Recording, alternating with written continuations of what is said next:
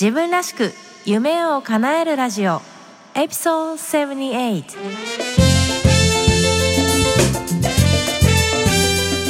早速ですが皆さん夢を叶える時に必要なことって何だと思いますか？マインド8割ノウハウ2割という言葉聞いたことがあるでしょうか？あなたの夢が何であれ一番大切なことは実はその専門分野のスキルとか知識ではなくてマインドセットにあると言われてるんですね、えー、今週からマインドシリーズと題して数回にわたってマインドセットとかメンタリティマインドこれらのことについてシリーズとしてお届けしていきたいと思っています。マインドセットがいかに私たちの行動とか判断はもちろん社会の在り方にも影響を与えているのか。さらには私たちの幸せにも大きな影響があるんですよね、まあ、そういうことを少しでも感じていただけたらなと思っています。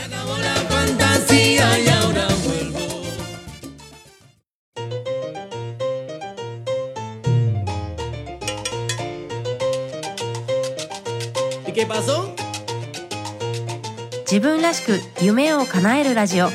この番組は自分の強みを生かして理想の働き方と生活スタイルを実現したい。そして経済的にも精神的にも豊かでいたい。そんなリスナーのあなたを応援するコミュニティです。皆さんこんにちは。サンディエゴメイこと中村真由子です。大学卒業後外国政府観光局の日本事務所の立ち上げに携わり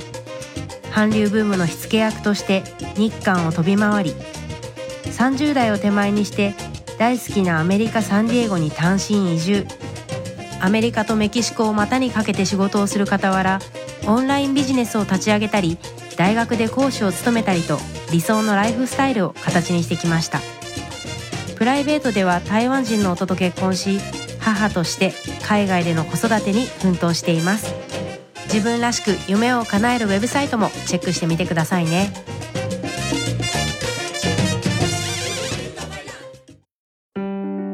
自分らしく夢を叶えるはい冒頭のトークでマインド8割ノウハウ2割っていうお話をしたんですけど、ここで言うマインドっていうのは、具体的にはマインドセットのことなんですね。で、今回は、まあ、マインドセットっていうのは何？っていう、それがどうして大事なの？っていうお話をしていこうと思います。まず、マインドセットというのは、簡単に言うと考え方のことです。生まれ育った環境、経験、教育、これらのことが私たちの頭の中に蓄積されて、形成されて、それで全体的な思考パターンとか価値観っていうのが生まれてるんですね。マインドセットは私たちが世の中をどう認識するか、そして自分自身をどう認識するかに直接的な影響を与えています。私たち一人一人が自分自身のマインドセットをベースに日々考えて意見を持って判断をして行動してるんですね。まずはそのことを認識することがマインドセットを理解する第一歩なんです。じゃあ次に、まあ、ビジネスとか教育、スポーツの場面で話題になる二つのマインドセットについてお話ししていきますね。リスナーの皆さんはこの二つのマインドセットを聞いたことあるでしょうか ?Fixed Mindset と Growth Mindset という英語で言うんですけど、日本語の本では硬直マインドセットとしなやかマインドセットという日本語で、えー、紹介されているようですね。で、一つずつ説明していくと、まず、fixed mindset、硬直マインドセットの持ち主っていうのは、自分の能力や才能は固定されたものだと考える人なんですね。だから、自分の能力や才能を伸ばすことはしないで、記録することに時間をかける傾向にあります。そして、硬直マインドセットの人は、努力は関係なく、才能が成功を生み出すと考えているんですね。一方で、growth mindset、しなやかマインドセットの持ち主は、自分の能力や才能は努力やトレーニングにより向上するものだと考えます。この考え方は学びの楽しさを生み出して物事を成し遂げるために必要なレジリエンスを生み出すんですね。グロースマインドセットはやる気や生産性を生み出してビジネス、教育、スポーツの分野で発揮されます。つまり世の中には生まれ育った環境、経験、教育が原因で硬直マインドセットに陥っている人としなやかマインドセットで成長を続けていける人の2種類がいるということになるんですよね。一つ私のフィックスマインセットとグロースマインセットの例をお話ししてみようと思うんですけど、もう本当につい最近まで私はことあるごとに子育ては自分の得意分野じゃないからっていう言葉を言ってたんですね。でもそれってフィックスマインセット、硬直マインセットに陥ってたんだと思うんですよ。子育てだって誰もが初めてすることだし、経験とか、まあ、学習をすることで、どんどんこう子育てが上手になっていくものですよね。で、そうやってあの、グロースマインセット、しなやかマインドセットを身につけることで、自分の子育てに対しても緊張とか不安が減って、もっとこう没頭できるというか、こうインゲージとですね、英語で言うと、こう、取り組めるようになってきたなと感じてます。うん。皆さんも、えー、なんか自分の中でね、自分はフィックスマインセットの持ち主でしょうか？グロースマインセットの持ち主でしょうか？なんか私は物によってはね、すごくグロースマインセットの部分ももちろん多くて、まあ語学の面とかね、何かその、もちろん自分の夢を叶えるっていうテーマになると、やたら頑張っちゃうんですけど、例えばさっき言った子育てみたいになると、ちょっと消極的になってしまったり、そのフィックスマインセットが出てきちゃったりするっていう面があるんですけど、リスナーの皆さんはどうでしょうか？例えば、まあちょっと今子育ての話が出てきたからそれを例に挙げると、親が硬直マインドセットの持ち主だった場合、子供にどんな影響があると思いますか？ちょっと考えてみてください。例えば子供が幼い頃に才能を発揮できなかったら、教育するチャンスを与えても意味がないっていう判断をされてしまうかもしれないですよね。本当に子供に学んでほしいことっていうのは何かなって考えると、努力することでできないことができるようになるんだよっていうこと。そして、それでできるようになる、成長できる楽しさを見出してもらうことですよね。自分の成長を考えたときはもちろん、子供の教育の面を考えてみても、しなやかマインドセットでいたいなと思います。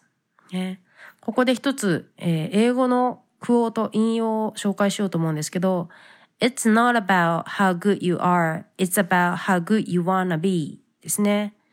ね今、自分がどれだけ上手にできるかではなくて、どれだけ上手にできるようになりたいかが問題なんだよ。ね、それが重要なんだよっていうことですよね。うん。じゃあ、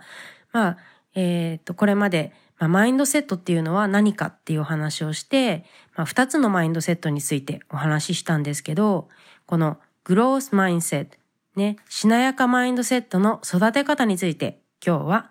最後に10個のポイントでまとめてご紹介していきたいと思います。まず一つ目が、完璧を求めず、チャレンジは成長のチャンスと認識すること。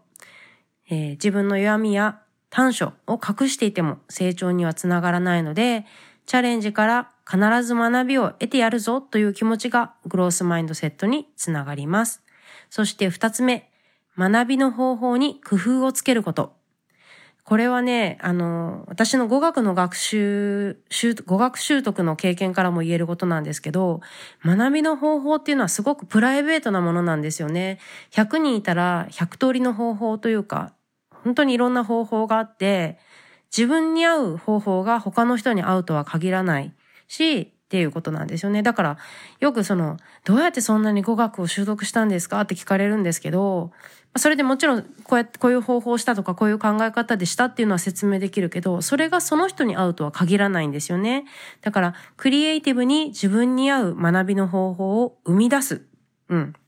これがマインド、えー、クロ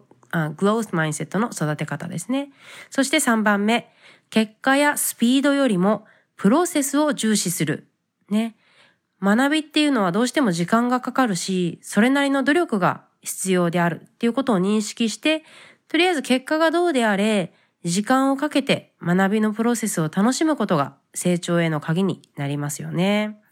そして4番、魔法の言葉、まだを使う。これどういうことかっていうと、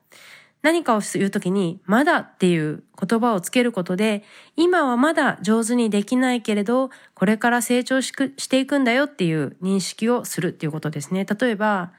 まあ私はまだ子育てが完璧にできる。まあ完璧っていう言葉もあれですけど、私はまだ、えー、子育てが上手にできるとは言えないかもしれないけれど、とか言っていうことで、まあ今、こう成長の、えー、ラーニングカーブですね。こう成長の途上にいるんだよっていうのを、えー、言うってことですね。そして5番目。スピードよりも成長に焦点を当てる。うん。学びには時間もかかるっていうのはさっきもお話ししたんですけど、やっぱりそれなりの努力が必要であるんですよね。だから、まあ、早く学ぶことが必ずしもいいとは限らないわけです。時間をかけて学ぶ。ね、そそうすることで、まあ、間違う機会を得られるっていう考え方もできると思いますし、まあ、じっくり学べますよね。そして6番、天才の意味を再認識する。こう、生まれつきある天才っていうイメージってやっぱりすごくこう、パワフルですよね。もうでも、本当の才能、真の才能っていうのは、諦めずに努力し続ける能力のことだと思うんですよね。そして7番、学びについて振り返る時間を持とう。うん、で、学びに取り組む時間とは別に、これまでの学びを振り返って認識する時間を持とうってことですね。これはね、本当にコーチングでも、あの、私は結構言うんですけど、まあ、結構壁にぶつかって悩んでいたりとか、あの、ブレイクスルーできないって思ってる人に対して、でもさ、って、ちょっと振り返ってみたらさ、数年前にできなかったことがすごいできてたりしないとかって言うと、本当だって、こう、他の人から見るとありえないぐらいすごいことが、実は日常になってたとかね、そういうことがあるので、まあそういうちょっと振り返りの時間もね、大切にしましょうっていうことです。そして8番、時にはプライドを捨てて滑っちゃおう。ね、これどういうことかっていうと、お高く止まってるのはやめて、時には派手に転んでまあ失敗しちゃうってことですね。こうしておけば、まあ時に失敗しても免疫がついているから大丈夫だよってことですよね。なんかよくまあ、また子育てを例に挙げると、その子供が失敗しないようにって言ってね、結構その親がこう、なんていうの、頑張っちゃう例えばまあ子供が忘れない、忘れ物しないようにとかって、まあ、頑張っちゃうみたいな話とかを聞くんですけど、でもそうやって失敗をすることで、実は本人は学びのチャンスを得るかもしれないんですよね。あ、忘れ物をしたらこんなに痛い目に遭うよと。ね。ご飯が、例えばお箸を忘れたらご飯が食べれなかったじゃないか。ね。食べれたかもしれないけど、お手手で食べちゃった。みたいなね。だから忘れちゃいけないんだなっていうような学び。ね。忘れないようには、この、なんかもう、この時点で準備しとかないとな、みたいなね。例えばそういう話ですよね。だから、まあ失敗することに対して免疫をつけてあげるっていうのも、本当に、まあ自分に対してもね、大事なポイントかなと思います。そして9番、信念をもとう、とりあえず自分はグロースマインドセットの持ち主だっていうことを強く認識して、もうこの学びに没頭するんだよっていう信念を持って取り組むっていうことですね。そして最後10番、一つの学びが終わったら次の学びに焦点を当てよう。うん。学びに終わりはないんですよね。いや、ほんとね、私がよく言ってるスーパー、スーパーパワーですね。人間の持つスーパーパワーっていうのは学べる力だと思うんですよ。ね、これ今度またゆっくり話したいですね。うん。でもまあそんな感じで、人間、私たちは学べる限り成長していく。ね。だから、グロースマインドセットの持ち主は、新たな、ね、自ら新たなゴールを設定して刺激を生み出す工夫を知っています。ということです。ね、えー、グロースマインドセットを育てる10のポイントをお話ししました。えー、いかがだったでしょうか？ね。今の私ならこう言います。子育てはまだ勉強中で失敗することとか落ち込むこともあるけれど、昔よりは自信を持って取り組んでますってことですね。うん。今日はマインドセットとは何かね、どうやって形作られているのか、そしてフィックスマインセットとグロースマインセットでしたよね。硬直マインドセットとしなやかマインドセット。この2つがあることについてお話ししました。えー、この内容をね、ウェブサイトにもまとめているので、時々ね、このページを振り返って、グロースマインドセットを少しずつもっともっと養っていきたいと思っています。次回は、マインドセットシリーズの2回目ということで、東大入学式祝辞がなぜ話題になったのかというテーマで、私たち日本人が陥ってしまいがちなマインドセットについて一緒に考えてみたいと思いますので、お楽しみに。自分らしく夢を叶える。今回の番組いかがでしたか？もし気に入っていただけたら購読ボタンを押していただきお友達にもおすすめしていただけると嬉しいです自分らしく夢を叶えるウェブサイトでは今回の内容はもちろん他にも元気の出で役立つコンテンツをお届けしていますまた夢を叶えるスピードを上げたいすでに自分スタイルを確立するために動き出している仲間とつながりたい。そんなあなたは自分らしく夢を叶えるメルマガにぜひ登録してください。自分らしい理想の働き方と生活スタイルを実現するために今やるべきことをできることから始めていきましょう。今日も最後までお付き合いありがとうございました。それでは次回もお楽しみに。Have a great day! Bye bye!